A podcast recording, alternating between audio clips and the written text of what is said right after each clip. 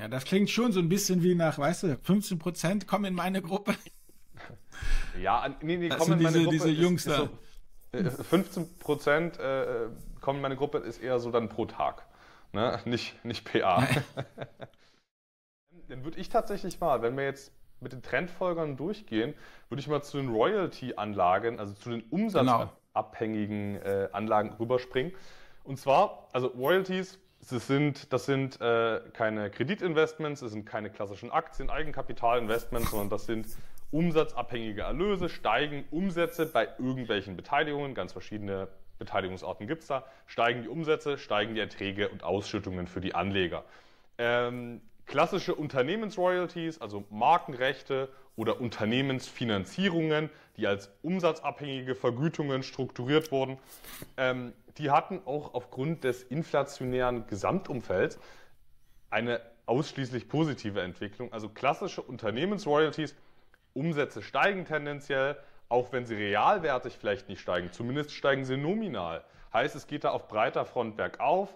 Ähm, schönes, unkorreliertes Profil, in dem Fall trotzdem positiv korreliert, weil einfach äh, diese Inflationseffekte das unterstützen. Dann gibt es nochmal im Royalty-Segment solche Sonderfälle wie Duxton Water Limited ähm, mit Wasserrechten. Ähm, die hatten wieder alles nur positiv, diese Wasserrechte also Royalties sind schon in sich unkorreliert und Wasserrechte sind dann nochmal doppelt in sich unkorreliert. Und die hatten wieder ihre zwei jährlichen Anhebungen äh, und, und das läuft äh, weiter wie gehabt, überhaupt kein Stress. Ähm, anderer Fall, der zwar in sich auch als Royalty Investment nochmal unkorreliert ist, das sind die, äh, die Musikrechte Hypnosis Songs Fund. Ähm, da gab es jetzt so ein bisschen negative Überraschungen. Die Anlageklasse Musikrechte ist eigentlich nach wie vor extrem interessant und das Konkurrenzprodukt Roundhill Music Royalty Income Fund wurde auch mit Rekordgewinn von der Börse übernommen, von einem Hedgefonds. Der Hypnosis Songs Ja, genau, wollte ich gerade sagen. Die sind jetzt, die sind die jetzt sind, weggekauft worden, ne? Die sind ja mit Rekorderlös äh, äh, weggekauft worden. Äh, diese interessante Assetklasse, die du ja auch nicht einfach reproduzieren kannst. Ne? Äh, Commercial Real Estate kannst du reproduzieren, äh, aber so ein paar alte Klassiker kannst du halt nicht einfach nochmal herstellen. Ähm, aber der Hypnosis mhm. Songs Fund, der eigentlich auch ein mindestens genauso gutes Portfolio hat, der leidet halt unterm klassischen Managementrisiko, wo das jetzt hier mal zugeschlagen hat. Ich bin noch investiert. Ähm, äh, im, im, Im Frühling, in den nächsten Monaten, gibt es dann eine Entscheidung, wie es bei den Dividenden weitergeht. Und wenn es da jetzt kein klares Bekenntnis zu weiteren Zahlungen gibt, dann bin ich halt raus. Ist für mich auch völlig unproblematisch, weil in einem guten Portfolio, da hat man ja solche Spezialitäten nicht so besonders hoch gewichtet. Ich habe es eben auch nur mit einem Prozent dabei, heißt es ist völlig völlig irrelevant. Irgendwas anderes ist dafür super gelaufen und den Titel verkaufe ich dann halt mal mit Kursverlust. Ähm, das gehört ja auch zum Risikomanagement dazu. Ähm, aber das eben auch mal als Negativausreißer, wo sich mal Managementrisiko materialisiert obwohl die Asset-Klasse an sich gut ist. Ähm, also gehört ja auch zur Transparenz dazu. Was haben die denn gemacht bei Hypnosis? Ach, ganz. Was ist das Managementfehler? Ganz, ganz, Echt? ganz. Der viele. klassische Nutten und Koks? Na, ja, ja, ja, ja. Also es, es, ist nichts, wo ich sage, also es ist nichts, wo, wo jetzt irgendwas ganz, ganz Großes ist, so Wirecard-mäßig. Äh, das ist jetzt nicht so, dass irgendwo 1,9 Milliarden Euro fehlen, sondern es sind immer wieder solche Kleinigkeiten. Hier verzögert sich mal ein Bericht, da war mal irgendeine Rechnung zu hoch, äh, dort gibt es einen Interessenkonflikt, da, also das, das, die, die, die kommen nicht aus den negativen Nachrichten. Und dort hatte der, der Manager vor zehn hm. Jahr, Jahren mal eine Verwicklung und es könnte einen Rückfall auf die Fondsanleger geben. Also ganz viele Vermängelungen, wo, also die Assets sind gut, erstmal Fakt für sich, aber das Management kriegt es nicht auf die Kette, da mal einfach Tagesgeschäft zu machen. Einfach mal nur Investments, nur Royalties kassieren, einfach nur Geld erwirtschaften. Die beschäftigen sich die ganze Zeit mit anderem Kram. Ähm, und die haben den, die Managementfirma, soweit ich das verstanden hm. habe, schon gekündigt. Die haben den Aufsichtsrat neu besetzt. Also es gibt ja einen Aufsichtsrat, so dieses kontrollierende Gremium, unabhängig, Independent Directors und dann gibt es mhm. Management. Das haben die, meine ich, beides neu bestückt. Ja gut, trotzdem gibt es so ein paar Problemfelder, äh, die sich halt noch lösen müssen. Das kann halt, äh, mhm. es hätte halt mit jedem Fonds so passieren können. Ne? Und ich habe halt äh, über 50 Anlagen und bei einem, bei einem hast du halt mal so ein Management, was, was einfach nicht professionell ist. Man muss auch ehrlich sagen, die machen natürlich alle nur Geschäft und die trommeln davor alle, die wollen ihre Assets einsammeln, die machen alle eine, eine, eine Roadshow, damit die Leute in ihren Fonds reinkommen. Ja. Alles so gut. Die meisten schaffen es dann auch, Ergebnisse zu liefern. Soweit, so gut. Und die sind halt so ein bisschen welche von denen, die es nicht so ganz auf die Kette bekommen, äh, das verlässlich zu liefern, was sie versprochen haben. Ja gut, aber dann muss halt verkauft werden, fertig. Ja, für mich, äh, für mich äh, ist das so eine Entscheidung. Also ich habe jetzt noch nicht mal ein Problem mit einem blöden Management, weil da, da würde da wäre das dann für mich wieder so eine Subjektivität, sondern ich mache das ganz klar von den Ausschüttungen abhängig. Wenn die wieder anfangen, nachhaltig zu zahlen, dann kann ich auch mit ein paar Problemchen leben, gibt es überall mal. Ähm, aber wenn die nicht zahlen, gut, dann brauche ich es auch nicht mehr. Also ich brauche jetzt nicht so eine, genau. so eine leere Wette auf irgendeine Recovery. Nee, nee, genau. Und was haben wir jetzt noch als nächste Anlageklasse? Jetzt haben wir noch deine, deine Long Vola die ja äh, wahrscheinlich sich deutlich unkorreliert gezeigt haben.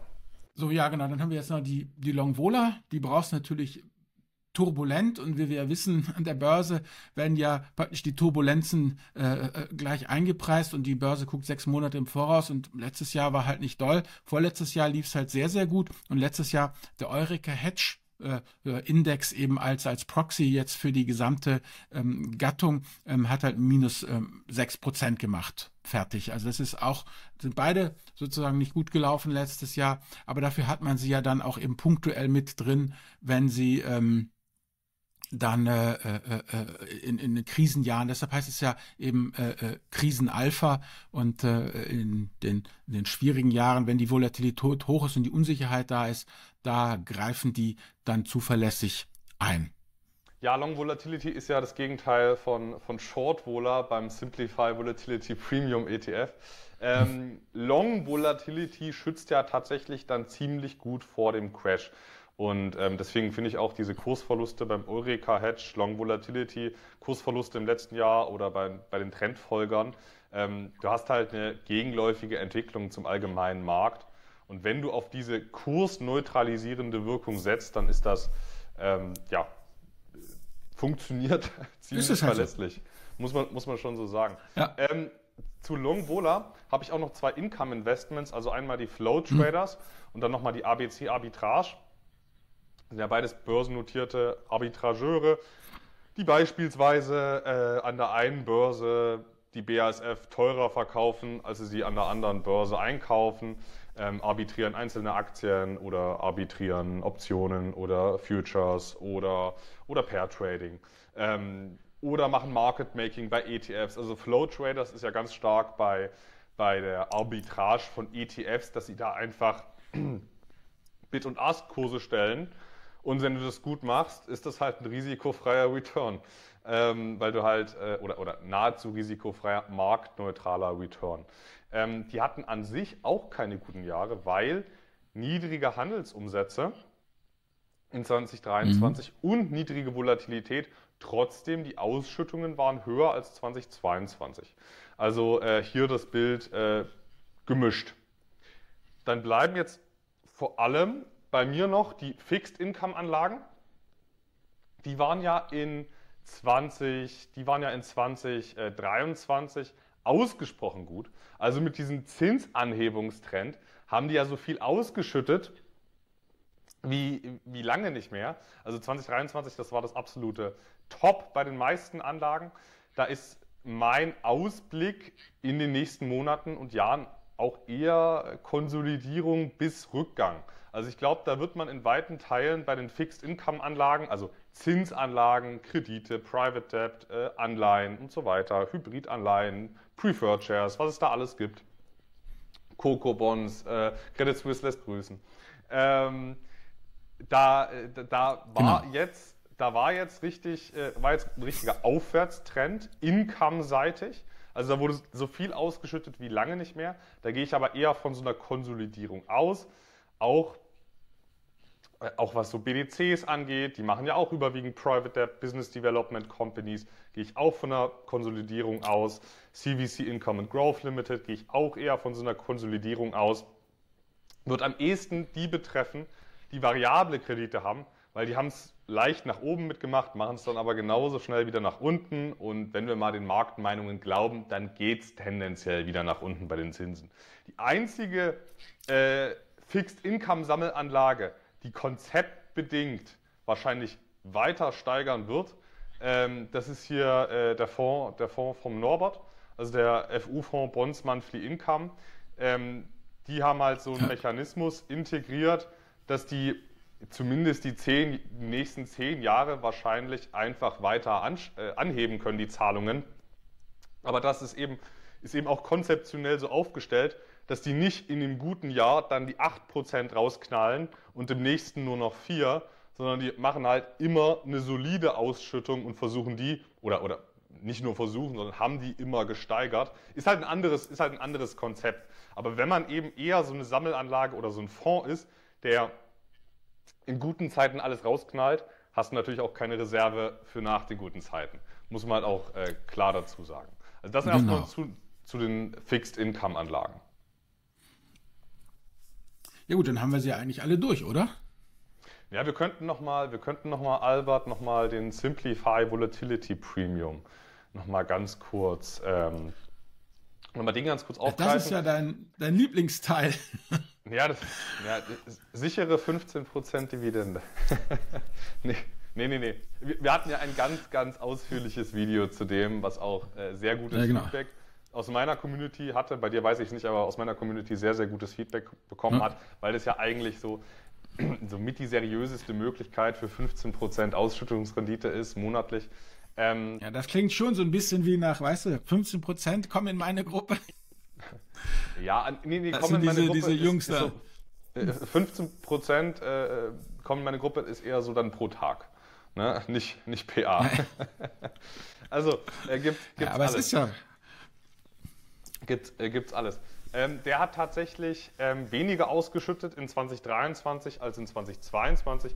Und das ist auch einfach dem geschuldeten, äh, dem niedrigeren WIX-Niveau in 2023 geschuldet. Also wenn das WIX-Niveau schon niedrig ist und du dann von einem niedrigen WIX-Niveau aus die Futures shortest, die müssen ja auf Null fallen. Und wenn die schon niedrig sind, dann ist der Spread nach unten bis auf nahe Null oder Null ist ja nicht so hoch. Ist natürlich super, wenn du am Anfang, also ja. wenn im Januar des Jahres die Vola riesengroß wäre, wenn du dann die VIX Futures shortest und dann fällt die Volatilität, hättest du natürlich den allerbesten Return in so einem S-Vol ETF. Aber wenn wir mal davon ausgehen, dass die Volatilität sich wieder ein bisschen erholt, wieder auf ein historisches Mittelmaß sich, äh, sich erhebt, ähm, dann sehe ich hier auch beim S-Vol ETF, äh, blicke ich da auch sehr positiv in die Zukunft. Ja, genau so. Also letztendlich, wenn ich es mal zusammenfasse, wir hatten Positives und wir hatten Negatives. Und ich denke, sollten wir nächstes Jahr den äh, Rückblick machen, dann wird es genau so im, im großen Bild wieder aussehen. Positiv und negativ. Das ist halt die Unkorreliertheit. Du hast halt immer die Garantie, was im Depot zu haben, was nicht läuft. Weil der Mensch ist ja doch eher aufs Negative halt konzentriert und nicht aufs Positive. Aber auf der anderen Seite eben, du hast halt auch immer was, was, ähm, was läuft. Also dein bestes Beispiel war für mich jetzt eigentlich hier Fixed Income, ja.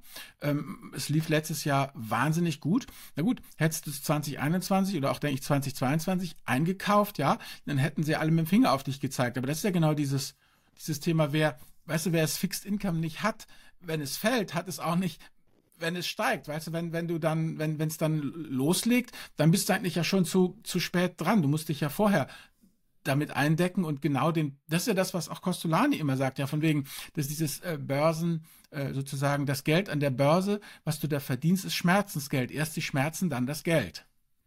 Die Fixed-Income-Anlagen. Also das ist ja auch schon eine uralte. Die, die, die Fixed-Income-Anlagen sind ein geniales Beispiel für unsere Unkorreliertheit, Albert, weil just das Tief bei den Zinsen war der beste Einstiegszeitpunkt. Also die Zinsen ja. sind ja jahrelang gefallen. Äh, von 2010, 2011 rum sind die ja immer weiter abgefallen. bis sie 2021 ein absolutes, also nach Corona sind die Zinsen ja noch weiter gefallen, ein absolutes ja, Tief. Und hätte man in diesem absoluten Tief, was ja dann nochmal auffällig war im, im Minusbereich, hätte man sich da gesagt, okay, irgendwann wird es nochmal, irgendwann in den nächsten 20 Jahren eine Normalisierung geben. Ja, da hätte man einen gigantischen Zinsansprung nach oben äh, mitgemacht, so man sich denn auch passend positioniert hat. Bringt natürlich nichts, äh, mir 2021 die 100-jährige äh, österreichische Staatsanleihe mit 0% Verzinsung einzuloggen, sondern dann muss man natürlich auch auf die richtigen Anlagen setzen und dann auch mal beispielsweise auf variable verzinste Anleihen gehen, um von einem Zinsanstieg zu profitieren. Profitierst ja nicht von einem Zinsanstieg, Klar. wenn du auf eine festverzinste 100-jährige Anleihe gehst. Ähm, also sie sind ein super Beispiel dafür, dass man, ein, also Fixed-Income-Anlagen sind ein geniales Beispiel dafür, dass man einfach alles was gut ist, haben sollte in einem guten Portfolio, wenn man einfach resilient aufgestellt sein möchte. Ähm, Albert, du hast, du, du, hast uns noch ja. äh, Medienempfehlungen mitgebracht. Ja, und ich habe noch ein paar Bücher mitgebracht und zwar, ähm, das habe ich hier, also Der grüne Krieg von Simone Schlindwein. Ähm, sehr interessant. Also das ist, äh, Frau Schlindwein ist äh, Korrespondentin für die Tageszeitung, für die Taz und sie lebt halt ähm, in der Region der großen Seen. Das ist halt Ruanda, Burundi, äh, Kongo, Zentralafrikanische Republik vor Ort und worum es da letztendlich geht. Ähm, wir haben dieses ganze Thema NGOs und Naturschutz, ja. Ähm, das halt im Westen doch sehr verklärt gesehen wird und in der Praxis stellt sich das halt dann einfach ganz, ganz anders dar. Also ich mag halt solche Bücher, weil es gibt auch so Bücher, die von Leuten geschrieben wurden, wo es in dem Klappentext heißt, ja, Herr X äh, hat sich als Sesselfurzer jahrelang in London und New York rumgedrückt auf den Sesseln der Weltbank und der UNO und äh, äh, schreibt jetzt irgendein theoretisches Pamphlet. Das ist halt so ein richtiges Frontschweinbuch von, von einer Frau, die halt da auch wirklich seit 2008 lebt und aus erster Hand berichtet. Und letztendlich geht es halt darum, dass äh, ja, dieses ganze Thema Naturschutz und äh, äh, äh, gerade auch diese Naturparks halt auf dem, auf dem Rücken der äh, äh, einheimischen Bevölkerung ausgetragen wird. Und was auch nie kommuniziert wird, ist, dass mittlerweile eine ganze Menge von diesen NGOs, die da im Naturschutz Virunga Nationalpark zum Beispiel tätig sind, auch sehr gute Kunden von Rheinmetall sind weil das nämlich unglaublich hochgerüstet ist. Ja, also wenn du da Zäune bauen willst, dann du weißt ja, niemand hat vor, eine Mauer zu bauen. Und wenn du dann halt dann da so, so einen Zaun äh, durch die Afrika, durch den afrikanischen Busch ziehst, musst du ihn halt auch bewachen mit Drohnen, Selbstschussanlagen und allem Möglichen.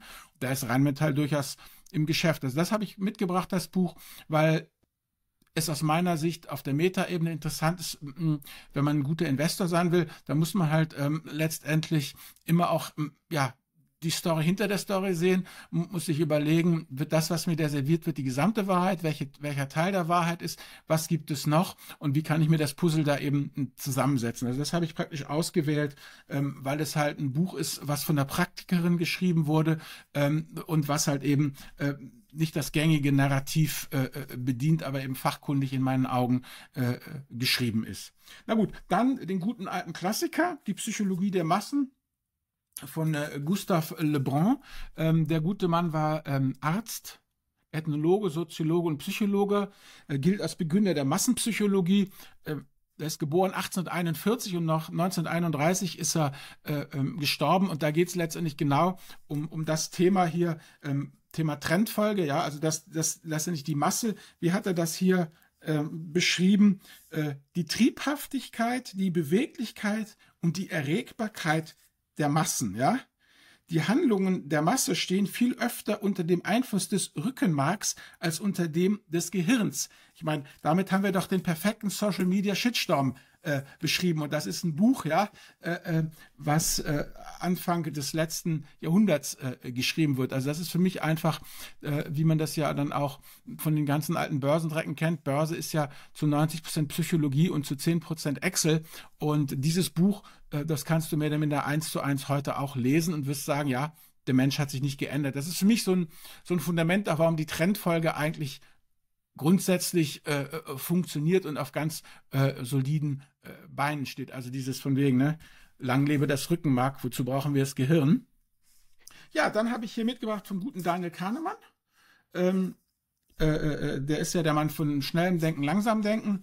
Thema Noise, also Rauschen. Da geht es letztendlich in dem Buch darum, ähm, dass eben eine Vielzahl von zufälligen Faktoren, Noise, Rauschen, ähm, unsere Entscheidungsfindung eben stört und äh, oft negativ äh, beeinflusst. Und wie wir dieses Rauschen, also diesen Noise besser verstehen können, um halt einfach das zu kriegen, was man in der Technik halt einen besseren äh, Rauschabstand nennt, um eben äh, die, die, die Signale aus dem Rauschen herauszufiltern und da dementsprechend als Investor auch dann äh, zu handeln, finde ich halt auch sehr, sehr wichtig, weil wir ja wirklich bombardiert werden mit allen möglichen Geschichten. Und zum Schluss hier der gute Václav Smil, emeritierter Professor der Universität Manitoba. Energy and Civilization, a History.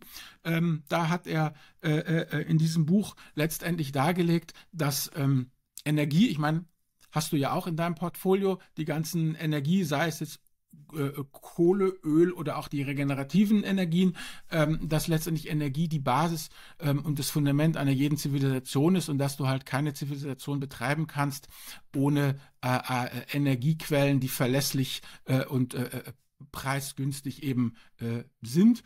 Ähm, er, er stellt die Theorie auf, dass Energie letztendlich die einzige universelle Währung eben ist, weil ohne Energie geht halt äh, gar nichts. Und ähm, ich fand es sehr interessant zu lesen, ist auch gut zu lesen, zwar auf Englisch, aber gut zu lesen. Und ähm, äh, im Klappentext ähm, stand sozusagen Offering the readers a Magisterial Overview. Magisterial Overview. Habe ich mal gut, was ist denn Magisterial Overview? Das ist, wenn Diep, wenn dann fragst du Diepel, ja, was ist es denn? Der sagte, das ist der behördliche Überblick, also auf Deutsch die amtliche Ansage. Und das, das stimmt auch. Also es ist ein sehr gutes Buch, was das wirklich äh, sehr gut äh, beleuchtet. Ja, und das ist sozusagen, sind also die vier Bücher meines Jahres 2023 eben. Energy and Civilization, Noise, Psychologie der Massen und der grüne Krieg. Und wie das auch früher üblich war, als Daniel und ich noch den Wochen, den, den Jahresrückblick gemacht haben, muss natürlich auch immer äh, Bewegtbild dabei sein. Meine Serie des Jahres 2023 war der Nachtagent von Netflix. So, das war jetzt sozusagen mein Jahresrückblick äh, äh, äh, äh auf 2023 und äh, jetzt bist du dran. Ach Albert, ich bin bekennender Nichtleser, obwohl ich Autor bin. Also ähm, ich habe keine wirklichen Bücher, die ich jetzt empfehlen kann, aber ich war sehr, sehr intensiv am Podcast hören, am Videos hören. Und was ich da wirklich gemerkt habe, also dabei möchte ich es auch belassen für heute, ist, dass es sich lohnt, mal aus der eigenen Bubble rauszukommen und sich mal mit anderen Ansichten zu beschäftigen. Äh, damit meine ich jetzt nicht, dass man aus der, aus der, äh, dass man aus der ähm, ja, Tagesschau-Bubble in die alternative Medien-Bubble kommt, das meine ich, äh, äh, das ich nicht, sondern ähm, damit meine ich halt, ja, also es gibt, immer, es gibt immer so verschiedene Bereiche, in denen man sich so bewegt und die hält man für die absolute Wahrheit und da setzt man sich auch selbst so, so gewisse Denk- Denkschranken, in denen man sich dann nur noch bewegt. Und diese Leitplanken, die kann man manchmal ein bisschen nach außen noch setzen. Ist ein bisschen abstrakt äh, heute, aber das fand ich ausgesprochen bereichernd, mal über den Tellerrand hinauszublicken und sich gerade auch mal Leute anzuschauen, die man ursprünglich extrem unsympathisch fand. Ähm, damit meine ich jetzt nicht irgendwelche Börsenleute, sondern ja, jeder, jeder kennt so Leute, die er unsympathisch fand im ersten Moment und häufig lohnt es sich, nochmal ein zweites Mal hinzuschauen und dann merkt man manchmal, nicht immer, dass viel mehr dahinter steckt, als man eigentlich dachte. Und manchmal entpuppen sich dann halt diese im ersten Moment schwierigen Personen als die eigentlich viel besseren, die im ersten Moment so mundgerecht waren. Aber die Leute, die im ersten Moment so mundgerecht waren, die einem so angenehm vorkommen, ja, das sind halt häufig auch Leute, die einem so ein bisschen ja, Honig um den Mund schmieren wollen, damit es halt besonders angenehm ist. Also ich habe wirklich gelernt, äh, mich mehr mit, äh, mit, mit Real Talk Personen zu beschäftigen, die auch mal Tacheles reden, ähm, weil, weil, weil Tacheles und Wahrheit sprechen, ähm, also Wahrheit ist ein großes Wort, aber Tacheles ja. und mal Dinge zu benennen, wie man sie empfindet, das ist äh, Voraussetzung für echten Progress. Also das ist mein Fazit für 2023. Und damit bist du in besten Händen, weil sowas ähnliches ähm, hat äh, Charlie äh, äh, Manger in, in, in seinem Buch hier, in seinem The Psychology of Human Misjudgment, das ist so ein uralter Text, den er verfasst hat, auch gesagt, also du solltest auf jeden Fall ähm, danach streben als Investor, die Position der Leute, mit denen du überhaupt nicht übereinstimmst, besser zu verstehen als diese Leute selber. Und dann kannst das du, kannst du urteilen. Auf jeden Fall. Also ich würde es halt kurz und bündig so zusammenfassen. Jedes Quartal eine Verschwörungstheorie. Das hält frisch, das hält jung. Und das ist, wie du sagst, hält die Leitplanken davon ab, immer enger zusammenzurücken. Und das bedeutet ja nicht, dass man sich dem anschließt. Und ich will auch gar nicht sagen, dass alle Verschwörungstheorien falsch sind. Aber man muss halt, es gibt halt, ist, Rainer Titelmann hat das vor kurzem äh, hm. interessant zusammenfassen. Man muss halt hm. in der Lage sein oder sich darin bemühen, eigenständig zu denken und nicht so kategorisch, das ist die Wahrheit, äh, laut ARD und ZDF. Und dann gibt es ja diese Gegenbewegung, hm. die mindestens genauso schädlich ist, alles falsch, was dort berichtet wird bei ARD und ZDF. Man muss sich halt äh, darin üben, sich eine eigene Meinung zu bilden und das, das macht, finde ich, auch zufriedener. Auf jeden Fall, denn, nochmal jetzt Charlie Manger, zu wissen, was man nicht weiß, ist im Allgemeinen nützlicher, als brillant zu sein. Da gibt es kein besseres Schlusswort. So. Albert, wir machen es für heute dicht, oder? Alles klar. Also danke, dass ihr so lange uns ausgehalten habt und zugehört habt. Vielleicht habt ihr ein bisschen was mitnehmen können. Die Bücher packen wir unten in die Show Notes. Und dann danke, Anton. Bis dahin, Albert. Mach's gut. Jo, ciao.